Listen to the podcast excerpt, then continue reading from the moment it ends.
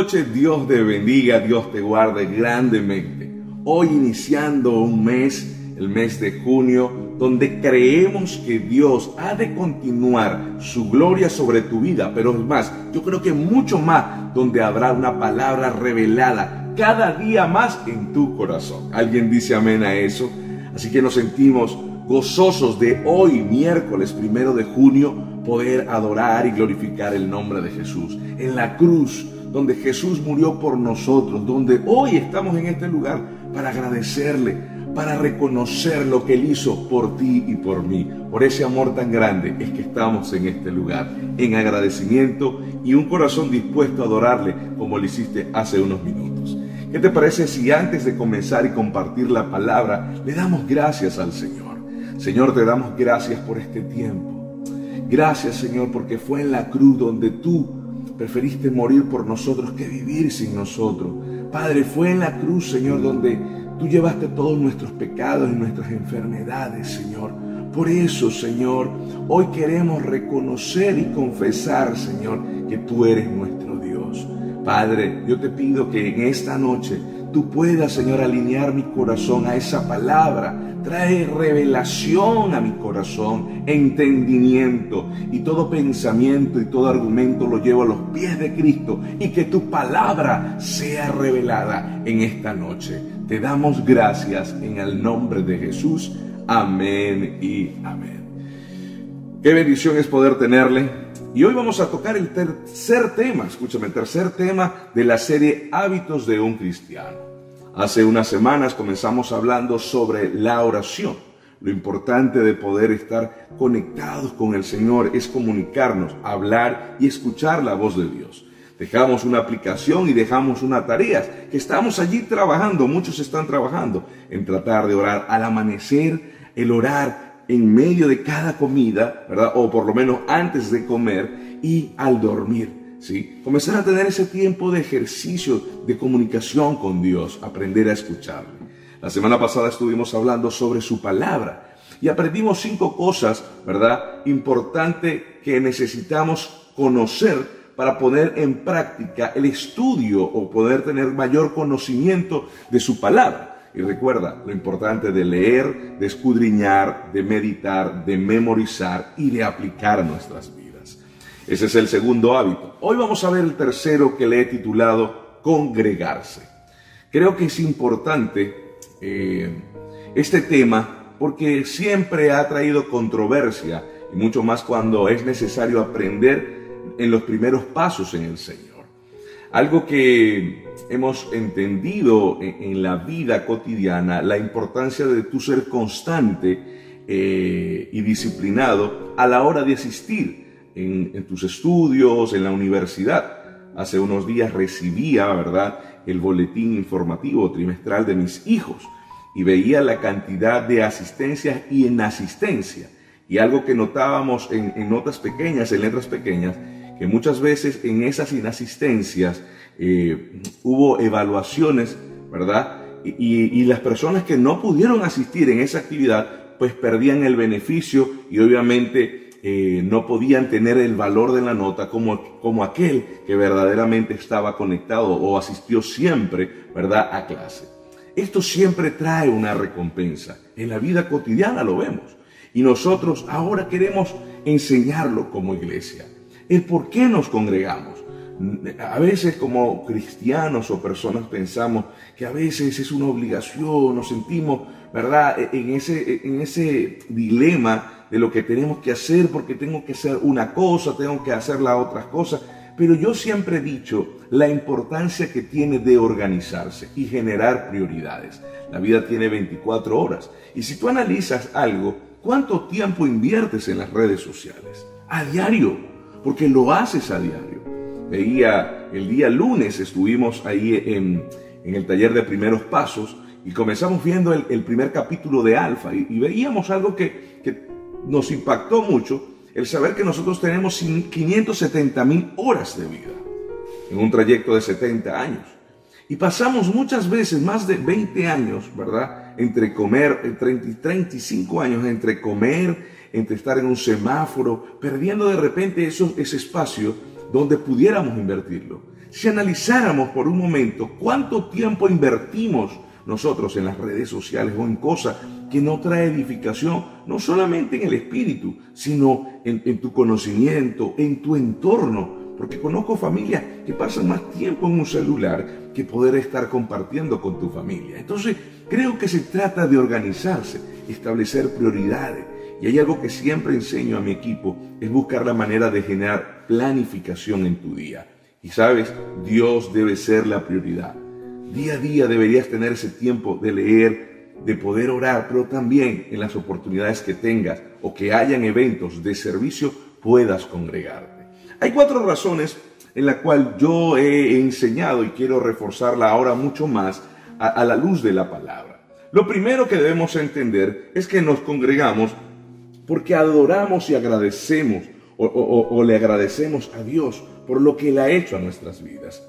Segundo, nos congregamos para aprender de su palabra. Tercero, nos congregamos para ser ministrado por el Espíritu Santo. Y cuarto, nos congregamos para confraternizar con gente de nuestra propia fe. Lo primero es, nos congregamos para adorar y agradecer. Por un momento quiero que pienses de dónde Dios te sacó.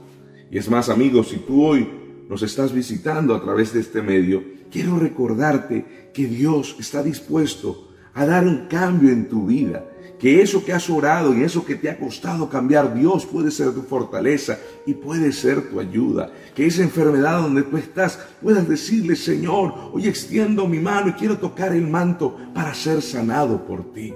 ¿Sabes? Porque muchos de los que estamos aquí congregados estamos agradecidos del Señor por lo que ha hecho en nuestras vidas. Pero entendemos que nuestro Dios debe ser adorado, debe ser exaltado, debe ser alabado.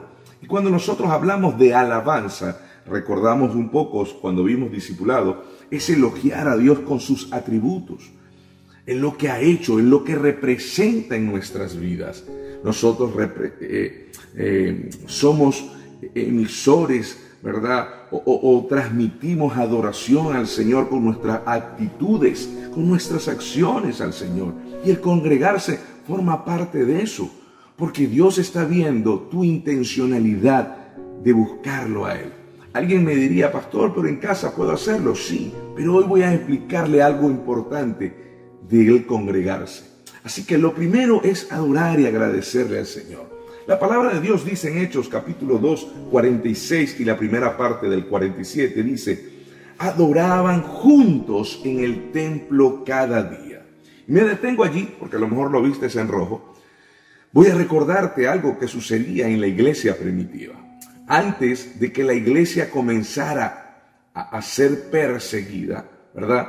Dice la Biblia que después que Jesús ascendió, ¿verdad? Él le dijo que se mantuvieran hasta que llegara el Consolador y el Espíritu Santo de Dios. Dice la Biblia que los primeros cristianos comenzaron a congregarse.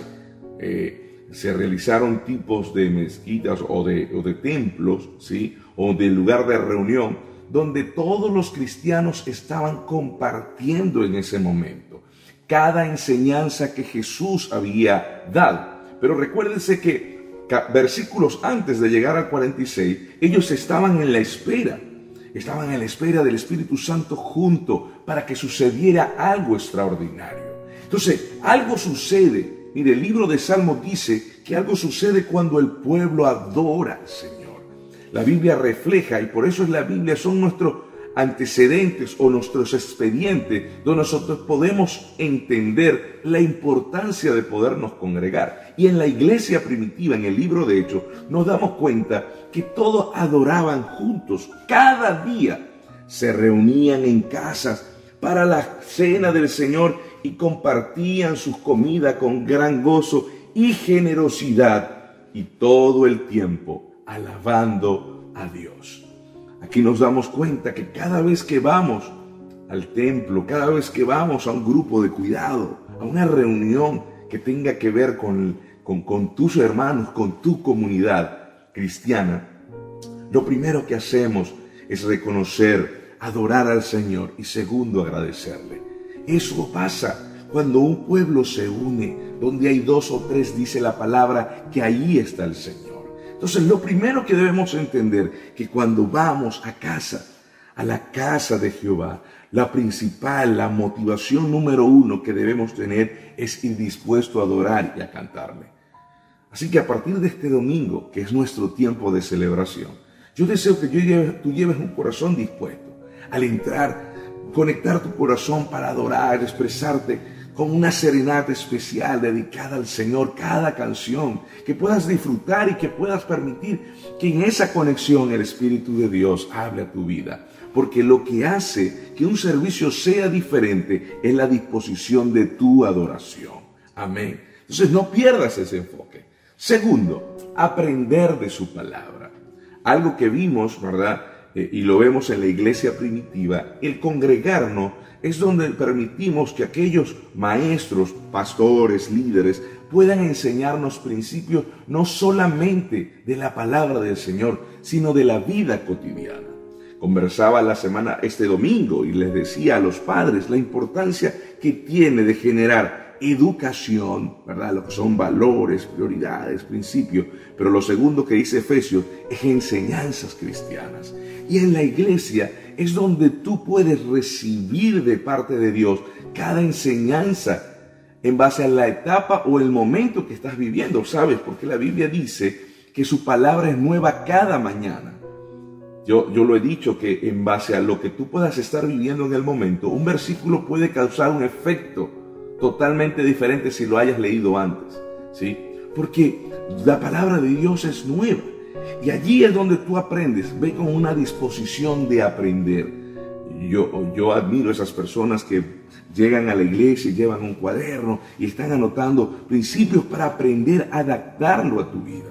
Entonces, ¿por qué? Porque es necesario aprender. Algo que aprendí a lo largo del conocimiento del liderazgo es que cuando nosotros escuchamos solamente retenemos, escúchame, solamente retenemos el 7%.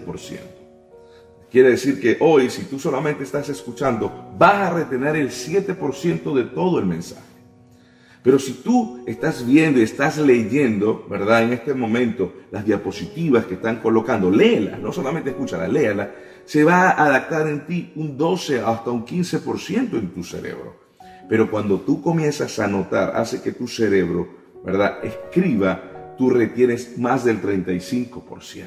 Entonces, yo quiero motivarte aprender de la palabra de Dios cada día que tú vayas a la iglesia. Hechos 2.42 dice, y se dedicaban continuamente a las enseñanzas de los apóstoles, a la comunión, al partimiento del pan y a la oración. Esto lo vemos reflejado en su palabra, cuando en Hechos, en la iglesia primitiva, el pueblo se congregaba, escúcheme, la Biblia dice que se congregaba todos los días había una sed y una necesidad del Señor. Ahora usted se preguntará, ¿usted cree que en esos tiempos no tendrían las mismas responsabilidades que tenemos el día de hoy?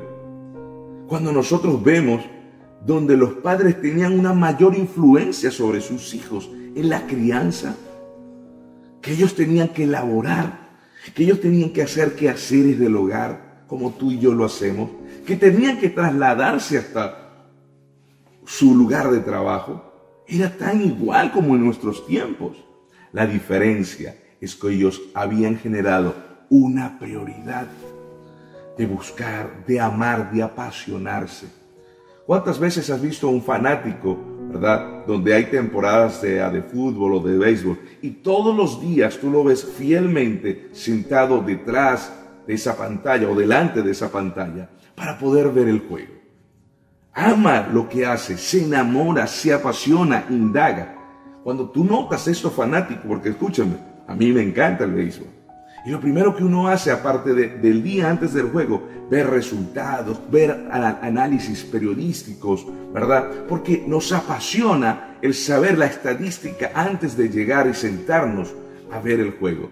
Imagínate que tú te enamores de Dios y comiences a buscar la estadística y, hoy como hoy, llegar y sentarte allí donde tú estás. Señor, yo estoy dispuesto aquí a que me hables. ¿Mm? Estás concentrado con un papel y lápiz, aprendiendo cada principio que el Señor nos ha dejado. Jesús dijo, y enseñándoles a que guarden todas estas cosas. ¿Dónde lo hacemos? Congregándonos.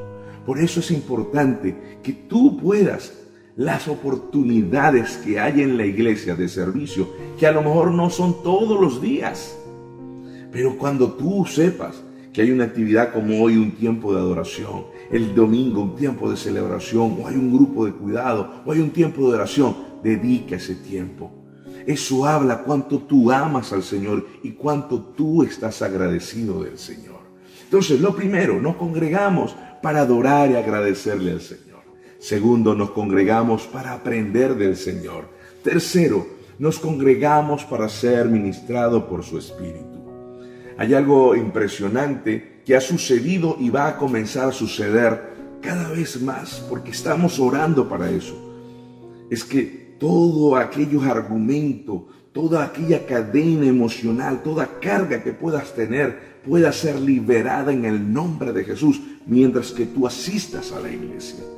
Porque la Biblia dice que el Espíritu de Jehová se hizo presente en ese momento, en el Pentecostés.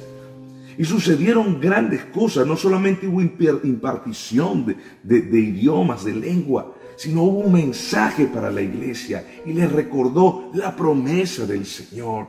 Eso les dio fuerza, eso les dio valentía, eso le dio algo que nosotros llamamos unción. ¿Sabes? Dice la Biblia que después que Pedro recibió el poder del Espíritu de Dios, habló a una multitud y tres mil personas se entregaron. Escúchame, cuando tú eres dirigido y eres ministrado por el Espíritu de Dios, estas cosas suceden en tu vida. Yo quiero motivarte, animarte. El enemigo no va a querer que tú asistas a la iglesia. El enemigo no va a querer que tú recibas la bendición. Porque tú puedes decir, bueno, yo veo la televisión. No, escúchame porque no es lo mismo que sucede en el lugar. Dice la Biblia que la gente anhelaba estar en el templo de Jehová. Y yo quiero recordarte algo histórico, aquellos que tienen tiempo en el Evangelio, y confrontarte en esto. Cuando tú ves en la antigüedad, dice la Biblia que la presencia de Dios descendía sobre el tabernáculo, el lugar de su presencia, el lugar donde estaba dedicado a Jehová, no donde estaba todo el pueblo. Y todos iban. Y sabes qué maravilloso, que ese velo se rompió y nosotros podemos entrar a esa presencia, a ese lugar, ese tiempo. Aunque muchos pueden estar pensando, bueno, pastor, es que yo genero mi espacio. Sí, pero el congregarte es algo importante. Porque dice la Biblia, entonces cuando nos vamos, ¿verdad? En la lectura, cuando vamos a la investigación, notamos que cada vez que el pueblo se reunía a buscar de Dios, había revelación y había un mover del Espíritu de Dios, donde las personas cobraban fuerza, donde había sabiduría, donde había entendimiento. ¿Sabes lo sorprendente que sucedió en ese evento del Pentecostés? Dice la Biblia que Pedro caminaba y su sombra hacía que los enfermos sanaran. Pero no era Pedro, era el Espíritu Santo de Dios que estaba en Pedro. ¿Sabe qué sucede cada servicio, Dios trae una revelación de su palabra. Hoy Dios está abriendo, Dios hoy está cuestionando tu corazón. Dios hoy quiere enseñarte, Dios quiere darte la fuerza para que puedas generar ese cambio en tu vida y puedas comenzar a decidir hacer las cosas correctas. Su palabra dice en Hechos 2.4, y todos los presentes fueron llenos del Espíritu Santo. Yo pido en este momento, Padre, ahora trae una palabra reveladora sobre cada corazón y que todo argumento y que toda excusa, Señor, que viene desde el Edén por Satanás, salga de su mente y su corazón y que ellos puedan recibir tu palabra para que puedan entender y puedan vivir conforme lo que establece tu palabra, no un concepto humano. Ahora en el nombre de Jesús llena sus corazones, llena sus corazones. Eso sucede porque cuando todos estamos presentes, desciende la presencia de Dios. Hechos capítulo 2, 17 y 18 dice lo siguiente. Entonces en los últimos días, dice Dios, derramaré mi espíritu sobre toda la gente. Sus hijos e hijas profetizarán sus, jóvenes tendrán visiones y sus ancianos tendrán sueños. En esos días derramaré mi espíritu aún sobre mis siervos, hombres y mujeres, escúchenme, por igual, y profetizarán, dice la palabra del Señor. Esto va a ocurrir en estos tiempos, porque ya estamos en estos tiempos. Por eso si entiendes la importancia de congregarte, llevas un corazón dispuesto de adoración, de agradecimiento, de aprender de su palabra, pero en el momento que Dios está hablando, Dios comienza a confrontar tu corazón, a ministrar tu vida, pero en la oportunidad que tengas de levantar tus manos, de decirle, Señor, toca mi Espíritu de Dios, puedas recibir esos dones, puedas recibir fuerza, puedas recibir unción de parte de Dios. Sabe lo que hace el Espíritu de Dios, rompe todo yugo, floriza toda piedra que en tu corazón da sanidad al enfermo. Comienzan a suceder cosas extraordinarias cuando dejamos que el Espíritu de Dios se mueva de una manera especial en nuestras vidas. Entonces, aquí yo quiero que tú vayas y entiendas un principio. Lo decía el domingo, que aprendí de Danilo eso. Cada quien decide qué recibir de parte de Dios cada vez que tú asistes a la iglesia. Es más, hoy, tu postura habla de cómo estás tú dispuesto, estás entregándole tu ofrenda a Dios si es la de Abel o de Caín. Tu postura en este momento. Si verdaderamente estás sentado, como lo dije en alguna oportunidad, recibiendo, anotando. Porque tú estás sentado en este lugar para decir, Señor, a pesar de este medio, yo quiero que tú hables a mi vida. Yo quiero que tú confrontes mi corazón. ¿Recuerdas lo que hablábamos la semana pasada? Padre, que esa palabra, ese versículo pueda administrar mi corazón, mi espíritu, mis emociones, mis planes que tú puedas llevarlo a tu vida para que puedas ser bendecido. Y eso lo hace es el Espíritu Santo de Dios. Amén. Entonces, hoy es un tiempo de enseñanza, porque yo quiero que este domingo, al ir a la iglesia, ve con una disposición de llegar temprano, de disfrutar desde el momento que comienzas a alabar, en, en medio de la alabanza, de cantar, de expresar con tus manos suceden cosas maravillosas en el pueblo y comienza a manifestarse el Espíritu de Dios, quitando toda carga, sanando toda enfermedad, rompiendo cadena. Eso hace el Espíritu de Dios. Esa es la iglesia que Dios dijo que en los últimos tiempos vendría. ¿Y sabe qué sucede? La iglesia, nueva generación, no es la excepción. Hermano, que tú me visitas de otra iglesia, tu iglesia no es la excepción. Dios está dispuesto a derramar su espíritu para que se mueva de una manera extraordinaria. Alguien dice amén en el chat. Alguien dice amén en este momento. Entonces decimos, Espíritu de Dios, ministra nuestro corazón, ministra nuestra vida. Necesitamos de ti en esta hermosa noche, porque queremos que esa palabra sea revelada y que podamos apasionarnos por ti, Señor, para poder entender que la oportunidad de congregarnos es importante para que tu Espíritu hable a nuestras vidas. Amén. Entonces, teniendo estos tres principios sobre el congregarnos, vamos entendiendo la profundidad de las cosas. Por último, nos permitimos congregarnos para confraternizar con otras personas, con otras personas de nuestra fe en nuestra comunidad, donde hablamos el mismo idioma, donde aprendemos de otro, donde enriquecemos nuestro vocabulario cristiano, donde al escuchar aprendemos cómo orar, cómo indagar y estudiar de su palabra, cómo reír, cómo testificar, porque comenzamos a ver que Dios comienza a bendecir a otros, pero tú no eres la excepción. Dios también quiere bendecirte a ti también. Entonces, cuando tú vas, te comienza, ¿verdad? Comienzas tú a ser parte de esa comunidad. La Biblia dice en el Salmo 133.1, qué maravilloso y agradable es cuando los hermanos conviven en armonía, que tienen un mismo sentir. Es más, recordando el libro de los Hechos, la Biblia dice, y cuando leíamos en los primeros versículos, dice que compartían el pan porque sabían la necesidad que tenían. El confraternizar, Eran tiempos de alabar, eran tiempos de adorar, eran tiempos de aprender, eran tiempos de compartir con esa comunidad, porque estaban en la lucha de la misma fe de aprender.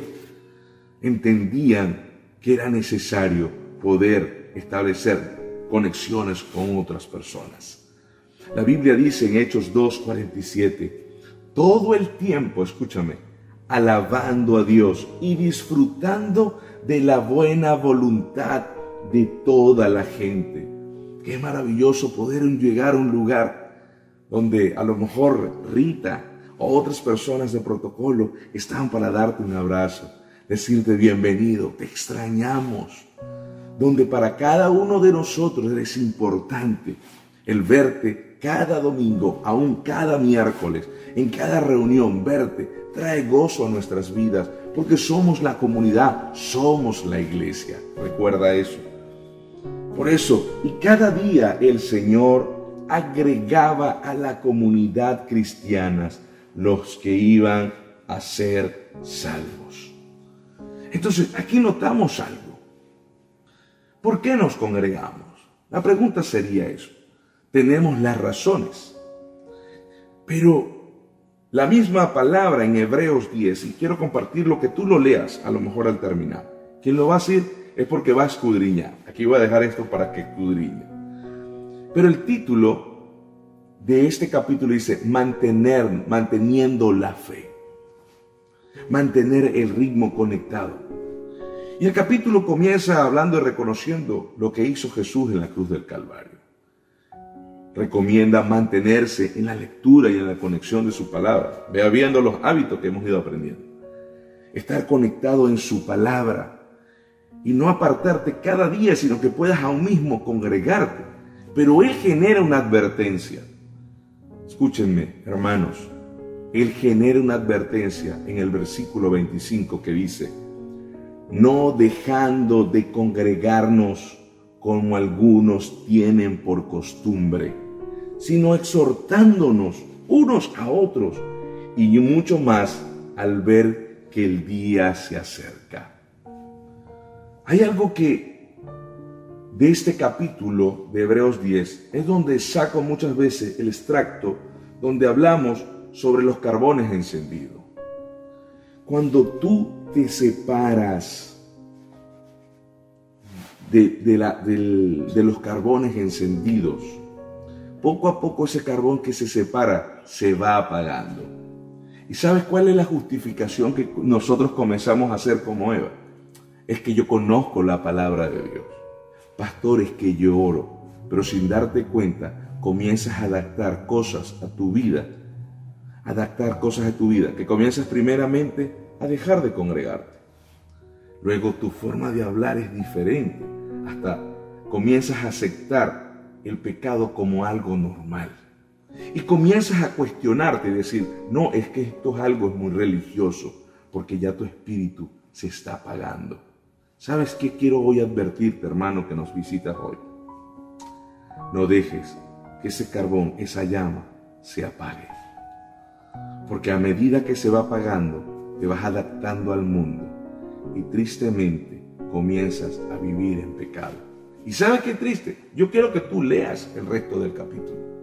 Porque la Biblia dice que aún tú conociendo la verdad y dejando de hacer lo que es bueno, es como de hacer inútil inútil el acto de Jesús. Y voy a hablar algo importante en esto porque a veces esto no se revela. Pero hay un versículo que dice que por causa de haber hecho eso, serás enjuiciado por el Señor y cargarás por la culpa de lo que tú estás haciendo, porque tú eres conocedor. Yo no estoy aquí para meter miedo, porque el Evangelio no es meter miedo. Uno vive, yo le decía a alguien esta semana, uno no vive por obligación ni por esclavitud, uno vive por amor, pero uno entiende algo, las decisiones en la vida siempre traerán consecuencias o traerán beneficios. Y si tú dejas de hacer lo que tienes que hacer, tú vas a vivir las consecuencias, aunque puedas tener el conocimiento. ¿Por qué? Porque si tú no pagas el TAC y puedes manejar muy bien, escúchame, y puedes tener el carro al día, el auto al día, lo pagas, le echas benzina, tiene aceite, pero no pagas el TAC tarde o temprano, vivirás la consecuencia de no estar pasando por las, autopistas.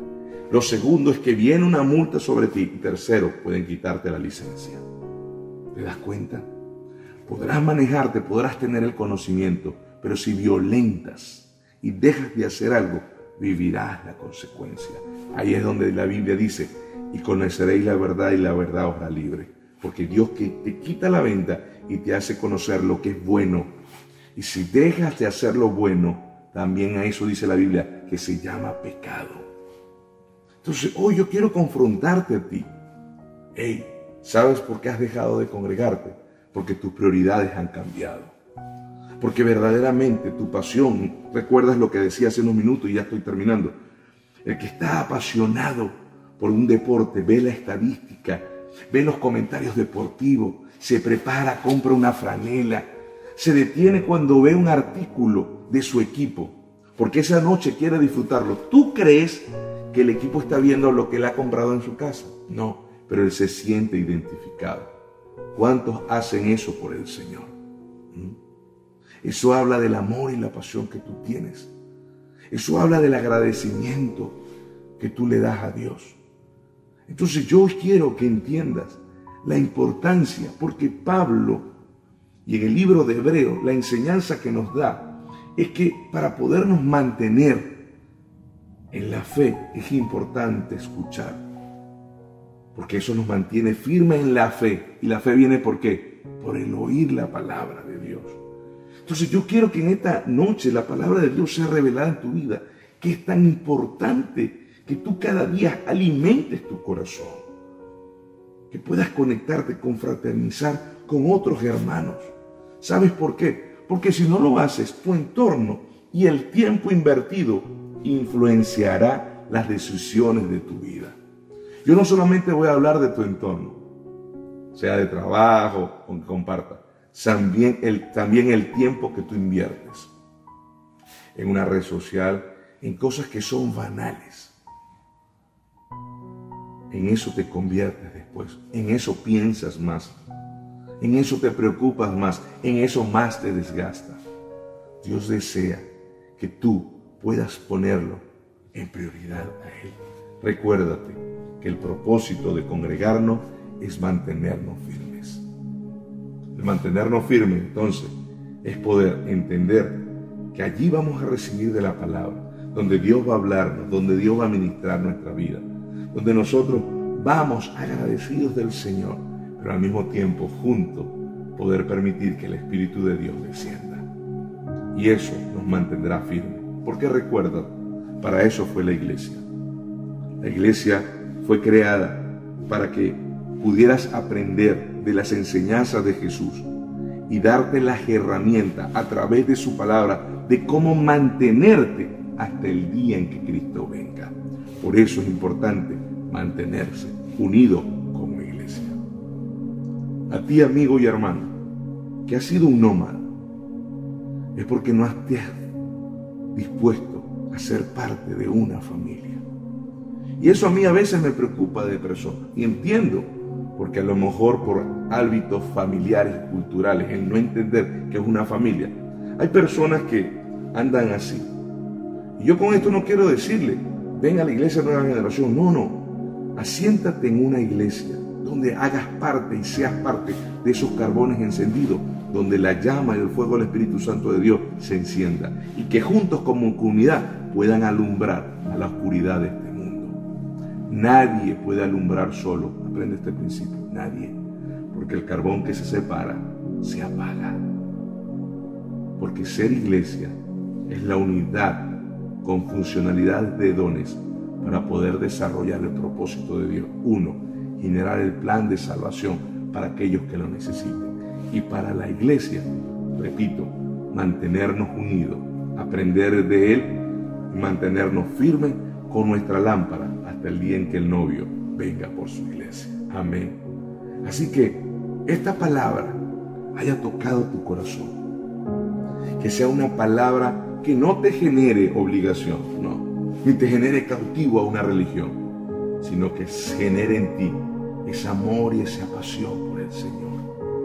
Porque al que Dios más le da, al que, al que más ama, más le es perdonado. Entonces yo quiero que tú hoy puedas reconocer que si has dejado, has puesto otras prioridades, analiza por un momento, 30 segundos, analiza por este momento para orar y ministrar. Analiza por un momento cuáles son tus prioridades de la semana. ¿En qué inviertes más tiempo? Ciertamente en la vida cotidiana invertimos ocho días laborando, pero es que dentro de esa labor tú puedes ser un ministro de Dios, tu testimonio, tu forma de actuar, hablarle a otros de Jesús. Tu ministerio no es solamente en la iglesia, puedes hacerlo afuera y adentro, dice el apóstol Pablo, en horas y deshoras, en todo momento. Entonces tu identidad siempre será cristiano y donde sea. Pero la pregunta es, ¿te conocerán como cristiano donde trabajas? ¿Te comportarás como cristiano o te adaptas a como ellos son? ¿Te das cuenta que no hay una firmeza en ti? Que en vez de ser un agente, eres un espía. La pregunta, ¿te avergüenzas? Esto es algo de analizar en tu vida. Que Dios en esta noche escanee tu corazón y que hoy puedas decirle que si ha fallado, Señor, perdóname. Yo quiero volver a enamorarme de ti, como esa primera iglesia, Señor. Quiero volver al primer amor. Cierra tus ojos ahí donde estás. Señor, gracias te damos. Padre, una enseñanza que vemos a la luz de tu palabra a través del libro de Hechos. Porque la importancia de congregarnos. Yo te pido que cada corazón que esta noche se ha conectado haya recibido esto de ti, Señor, y que pueda poner en práctica, que pueda aprender a agendar y a planificar, Señor, para poder ser parte de una iglesia y poder cumplir el propósito por el cual tú nos has llamado. Gracias Jesús. Gracias Padre amado. Porque sabemos y entendemos que has traído esta palabra para revelarla a nuestro corazón. Muchas gracias Señor. Gracias te damos. Dele gracias a Dios ahí donde está. Gracias Señor. Porque este mensaje es una oportunidad de comenzar a hacer las cosas bien. Y que cuando nosotros veamos esto, nuestro espíritu se encenderá. Porque muchos se les ha apagado su llama pero hoy Dios la enciende en el nombre de Jesús. Así que tú vas a tomar nuevamente los hábitos, ese hábito de orar, ese hábito de leer su palabra, ese hábito de congregarte. Que la próxima semana podamos ver el último hábito que debemos tomar nosotros como creyentes. Gracias Señor por este momento. Gracias porque he aprendido de ti para enseñarme a mí, a mi familia, pero también a la congregación. Muchas gracias en el nombre de Jesús.